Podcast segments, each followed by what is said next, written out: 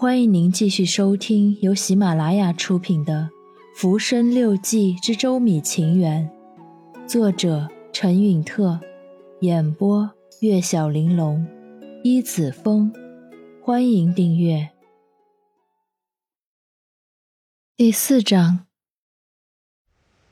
啊！我看小青早已呵欠连天，笑着说：“妹妹听烦了吧？”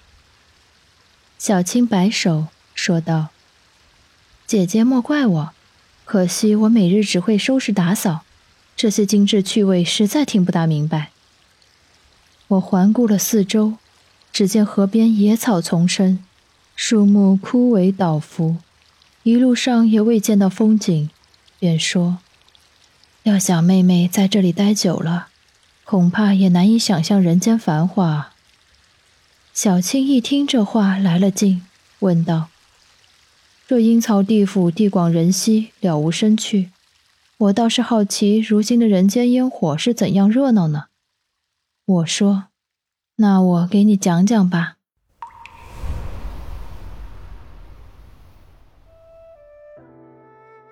离家不远的库促巷，有个洞庭君祠，俗称水仙庙。庙内回廊曲折。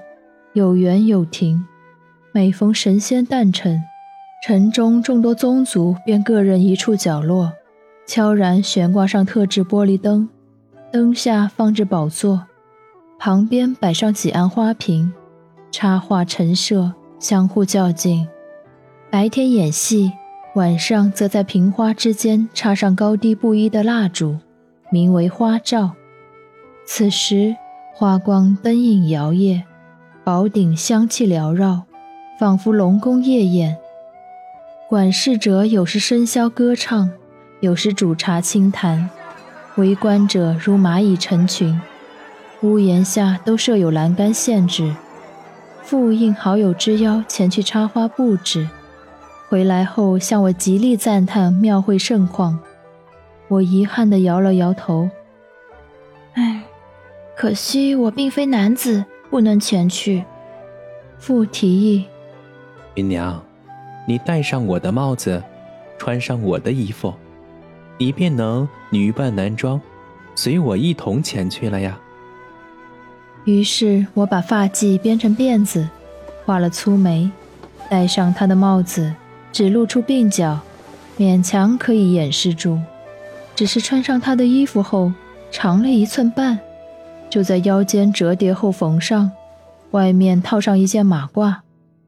我问道：“哎，脚上穿什么好？”父说：“听说街市上有一种蝴蝶鞋，大小可调，购买方便，而且早晚还可以当做拖鞋，不是很好吗？”我便让他买来。待晚饭后，我乔装打扮，学着男子模样拱手阔步，练习了一番。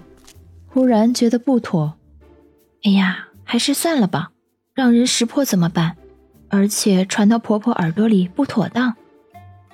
父却怂恿我：庙中管事之人，谁都不认识我，即便识破了你，咱笑笑就罢了。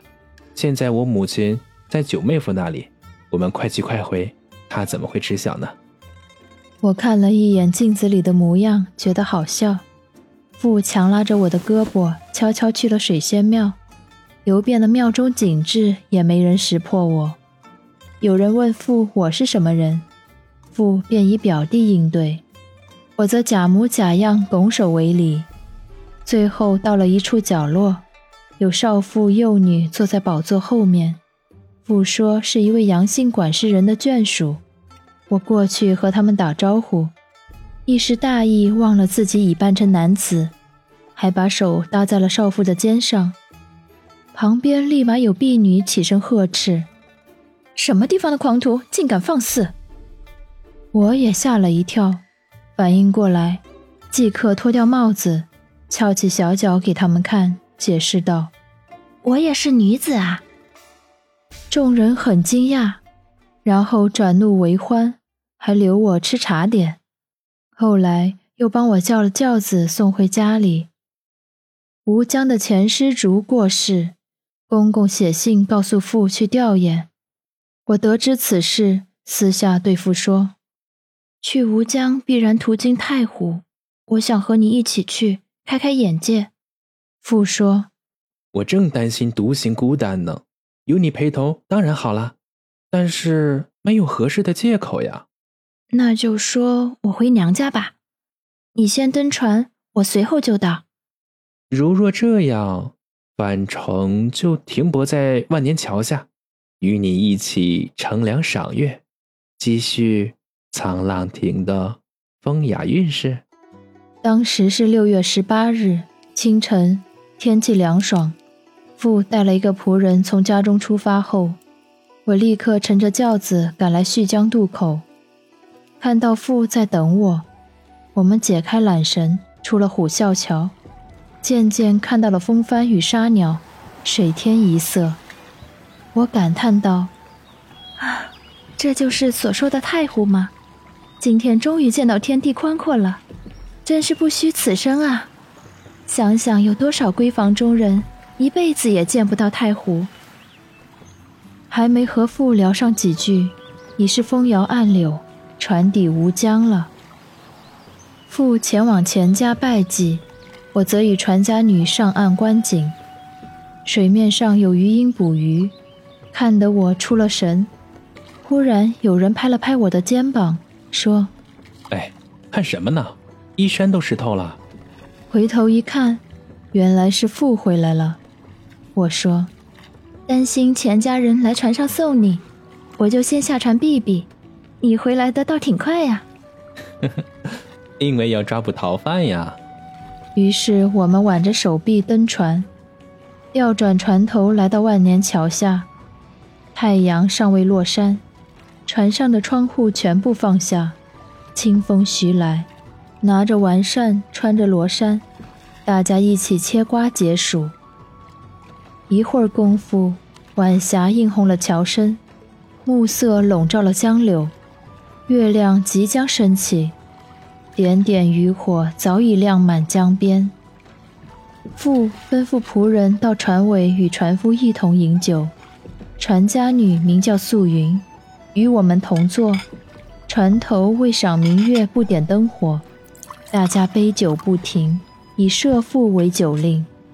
素云双眼闪烁，听了许久，说：“嗯，酒令我挺熟悉，却从未听说这个。”请教教我，我便用比喻开导他，最终他仍是不解。父笑着说：“这位女先生，先暂停教导吧。嗯，我用一个比喻就能说清。”我问：“那你用什么比喻？”父说：“仙鹤会跳舞，但是不能耕田；牛能耕田，但不能跳舞。这是事物本性所致。”先生想违反事物本性而给予教导，不是徒劳无益吗？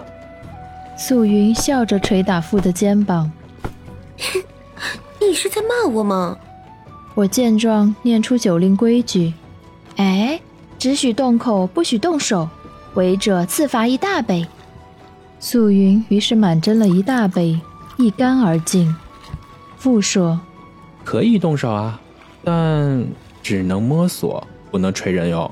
我把素云往父的怀里推，开玩笑地说：“奶，请你随意摸索吧。”父笑着说：“你没懂我的意思啊，摸索只在有意无意间，拥抱并随意揉弄是乡下佬的行为呀。”父又闻了闻素云的茉莉发簪，戏弄道：“嗯。”呃，小人的身上臭味充满了船头，令人作呕。素云不禁握拳，连连捶打腹。谁让你在我身上狂嗅呢？我兴奋地喊道：“违令，违令，罚酒两大杯。”素云疑惑：“他又以小人骂我，不该捶打吗？”我解释道：“哎，他口中的小人是有出处的。”请干了罚酒，我就告诉你原因。素云于是连饮两大杯，我便和他说了昔日住在沧浪亭时的陈良往事。素云说：“若是这样，真是错怪了，应当再罚酒。”说完，自己又干了一杯。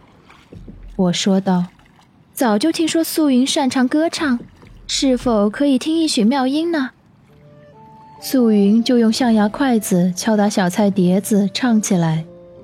我也随着歌声畅怀饮酒，不知不觉醉意上头，便坐了轿子先回去了。